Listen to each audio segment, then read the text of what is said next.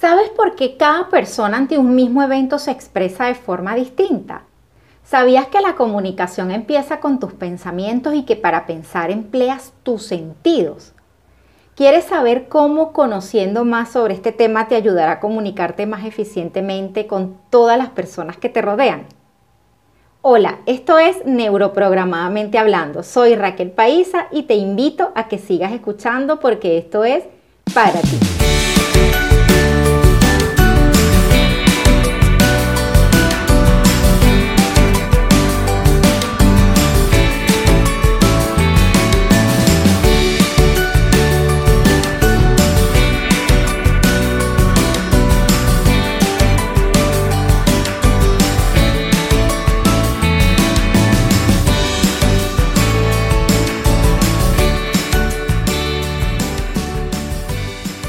La comunicación comienza con tus pensamientos y luego utilizas tus palabras, el tono y el lenguaje corporal para transmitirlos a la otra persona. Cuando piensas utilizas tus sentidos internamente, es decir, piensas en lo que ves, en lo que oyes y en lo que sientes. En tu mente creas y representas imágenes, sonidos y emociones internamente reexperimentas la información en la forma sensorial en la que la percibiste por primera vez. Unas veces lo haces de forma consciente, otras de forma inconsciente. Pensar es una actividad tan obvia y tan común que nunca te paras a pensar en ella como tal. Tiendes a pensar en lo que estás pensando propiamente y no en cómo lo estás pensando. También ocurre que das por sentado que los demás piensan de la misma manera que tú lo haces. ¿Te suena esto? Utilizamos nuestros sentidos externamente para percibir el mundo y utilizamos nuestros sentidos internamente para representarnos la experiencia a nosotros mismos. En la PNL las formas como recogemos, almacenamos y codificamos la información en nuestra mente, ver, oír, sentir, oler, gustar, se conocen con el nombre de sistemas representativos o sistemas de representación, que son el sistema de representación visual, el auditivo y el kinestésico. En el kinestésico no solamente está incluido el tacto, sino también las emociones.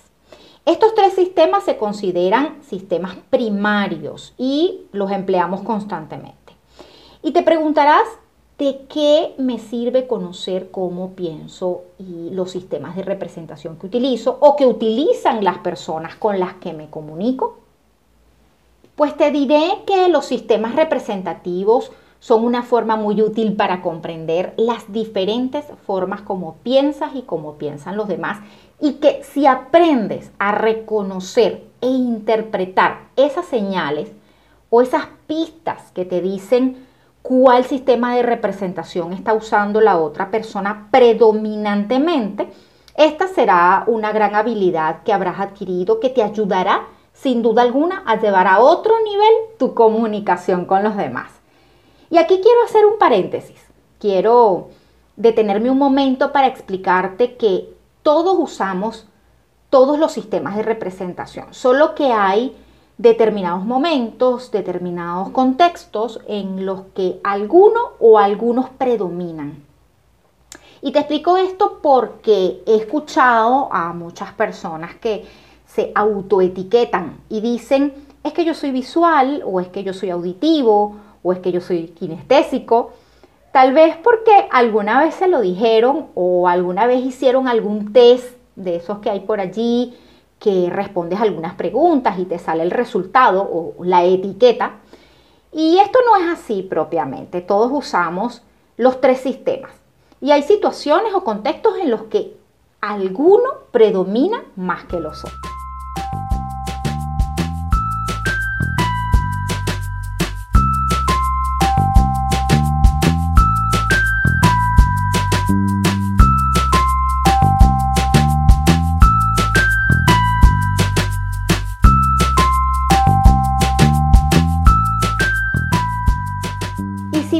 Puedes saber lo que el otro está pensando porque no tiene superpoderes, Sí puedes saber si está poniendo atención a lo que está viendo, a lo que está escuchando, a lo que está sintiendo, a lo que está saboreando. Hay una frase de Abraham Lincoln que me encanta y que dice que cuando me preparo para hablar a la gente paso dos tercios del tiempo pensando qué quieren oír y un tercio pensando qué quiero decir. En pocas palabras, es muy importante dedicar más tiempo a la forma en la que voy a transmitir mi mensaje para que eh, se adapte a la forma en la que el otro quiere escuchar, para que le haga sentido. Seguro que dentro de tu grupo de amistades cuentas con personas con las que tienes una especial afinidad. Sientes que empatizas mejor con ellas y parece que la comunicación fluye en ambos sentidos. Si te preguntaran ¿Sabrías decir por qué ocurre esto? Bueno, seguramente esas personas utilizan el mismo sistema de representación que tú priorizas.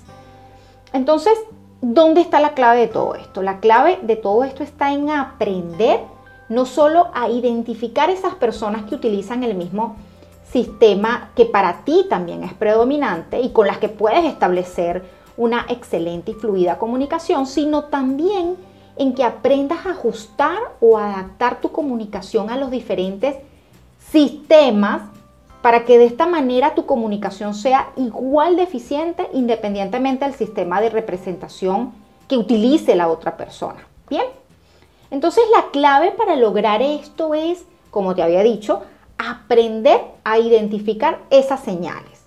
Cuando interpretas esas señales, esas pistas, identificas el sistema de representación que está usando predominantemente la otra persona en ese contexto, puedes hacer dos cosas súper importantes. Una, adaptar tu lenguaje verbal y no verbal al lenguaje que utiliza la otra persona, que esto ya lo hablamos en el episodio anterior. Si ya lo escuchaste, puedes repasarlo. Si todavía no lo has escuchado, puedes irte un poquito hacia atrás. Y número dos, crear sintonía y afinidad con la otra persona o con tu audiencia, de ser el caso, ¿no? Esto también lo vimos en el primer episodio. Puedes repasar un poco yendo hacia atrás de igual manera. Y entonces para resumir puedes hacer estas dos cosas, ¿no? De las que ya hemos venido conversando. Adaptar tu lenguaje verbal y no verbal al otro y crear sintonía y afinidad con el otro. De una forma mucho más sencilla y mucho más asertiva. Y los beneficios ya los conoces.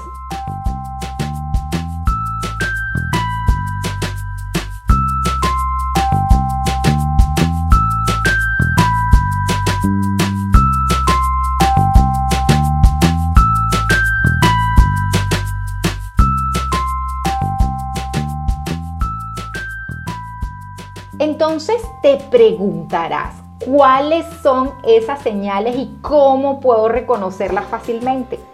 No te podrás perder los próximos episodios en los que hablaremos sobre cuáles son esas señales que te ayudarán a cómo identificar una persona que prioriza el sistema de representación visual, luego el auditivo y seguidamente el kinestésico. Y sabrás cómo em, reconocerlas y algunos tips para comunicarte mucho mejor con cada una de ellas.